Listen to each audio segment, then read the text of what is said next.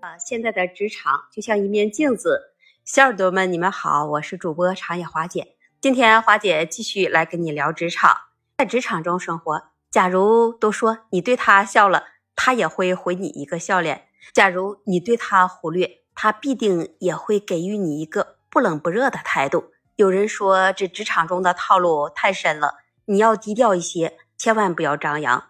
对于每天都在职场中工作的人来说，那究竟需要怎么去应对呢？对于我来说，那么华姐一直在职场中成长了这么多年，有着很多职场的经历。如果你想要在职场里啊崭露头角，提升自己的能力，你必须要努力去学习，这也是一个辛苦的过程。但是有一些人呢，他就为了能快速改变他自己，还不想每天都用辛苦的去学习，他就会用一些常见的职场套路去展现自己。得到领导的认可重视，也经常会用一些卑劣的手段。比如说，有很多人他在职场上，他就会利用一些势力和一些人际关系来获取更多的权利或者是资源。还有一些人，他也会在黑暗中来损害自己的同事，或者去损害他竞争对手的生意，以这样的机会呢来获取他个人的利益。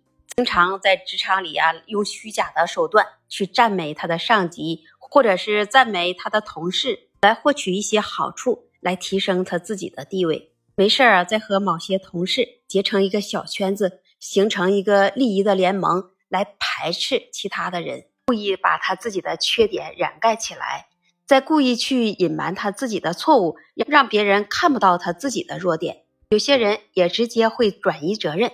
将他自己的错误或者是他自己的责任都推卸给他人了，避免他自己受到惩罚和批评。你知道吗？如果职场中的这些套路会给人们能带来很多的不愉快和一些烦闷的困扰，对我们在职场中也会影响很大。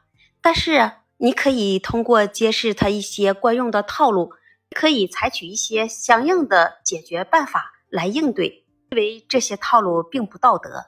损害别人的同时，也会损害你自己。所以，花姐在这里建议，在职场上，你始终要坚持诚实、正直和公平的原则。那相信我们大家通过努力，我们可以创造一个积极、和谐和成就的职场环境，来共同实现工作目标。对于这职场的套路，你怎么看呢？